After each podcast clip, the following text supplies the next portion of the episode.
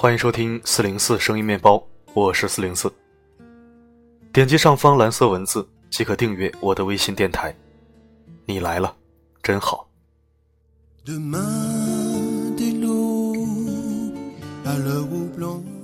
今天是感恩节，一个温暖的日子。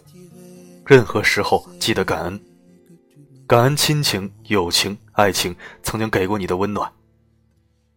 感恩大自然，感恩阳光，感恩清风赋予你生命的温度。为了感恩你，四零四单独做了一个链接，在本期的第三篇图文，请听完此篇后去那里听我对你说的话。本期我们收听一篇来自苏欣的好文章。我沉默不是懦弱，是懒得搭理你。听到标题是不是就觉得挺过瘾的？无敌者皆寂寞。我们一起听文章。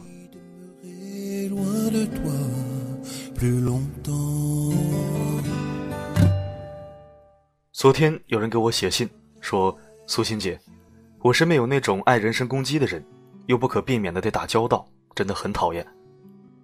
我平时工作比较轻松，空余时间就看看书、写写东西什么的。我的一位同事经常挖苦我，大家没事都聊天，就你在那儿又学习又写作的。”你是想升官，还是想发财呀？我有时候看书看到很多好文章，会忘情的读出来，他就说我真做作，我很生气，却不愿和他撕破脸，可心里真的很憋屈，我该怎么办呢？我给他回复，把他当做空气就好。对这种人，我很少愤懑，更多的是同情，因为他身无长物，无法在某些方面找到优越感，只能用这种方式来遮挡内心的荒凉。很多年前，我还是公司的普通职员，和很多同事在一个大厅里办公。工作量并不是十分饱满，空闲时大家就喜欢聚在一起闲聊。我很少参与进去，闲暇的时候总是自己在电脑上写东西。那个时候还是纸媒大行其道的时代，我经常给一些报纸刊物投稿。开始有几份报纸用了我的稿，我还比较淡定。当第一次被杂志用稿的时候，五千多字的一篇文。得了一千八百多元稿费，我兴奋极了，去买回十多本那期的杂志送给同事们，分享自己满心的喜悦。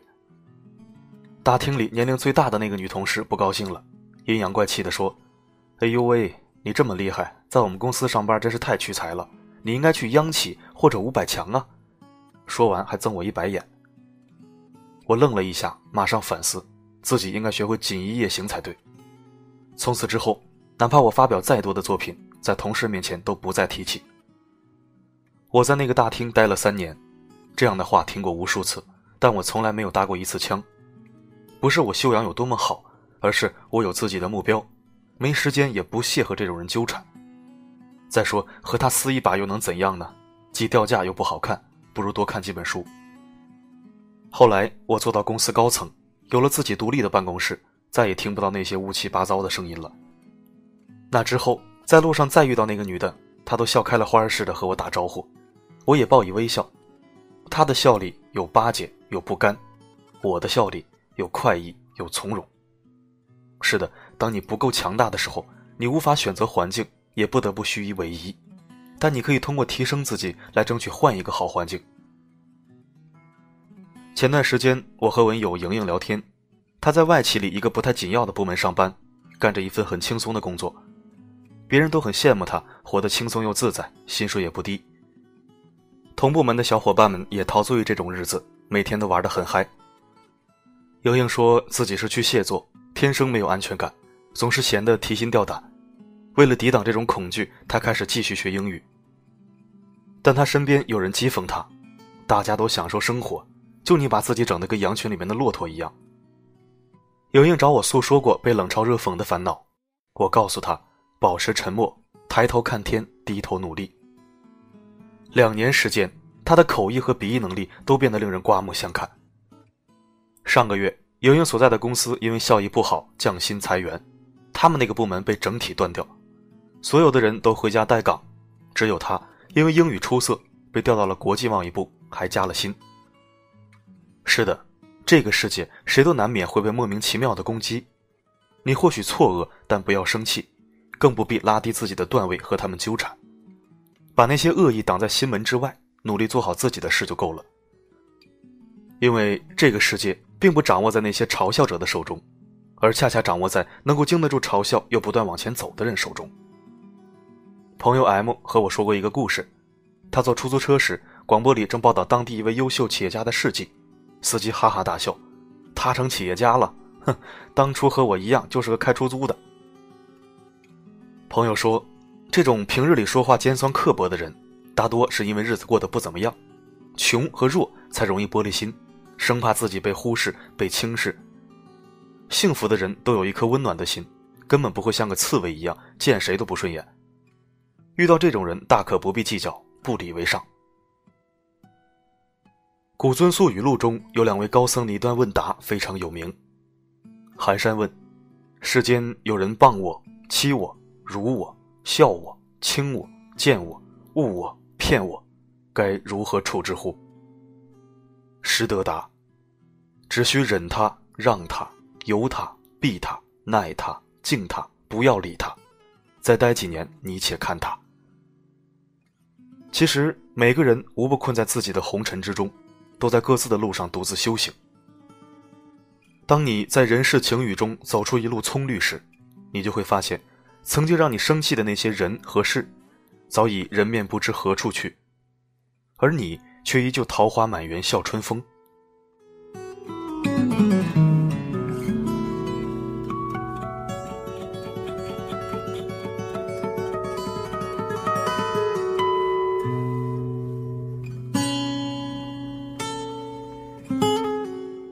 感谢收听，这里是四零四声音面包。如果喜欢我的声音，可以关注或者置顶公众号，也可以在文章下方点赞、评论加转发。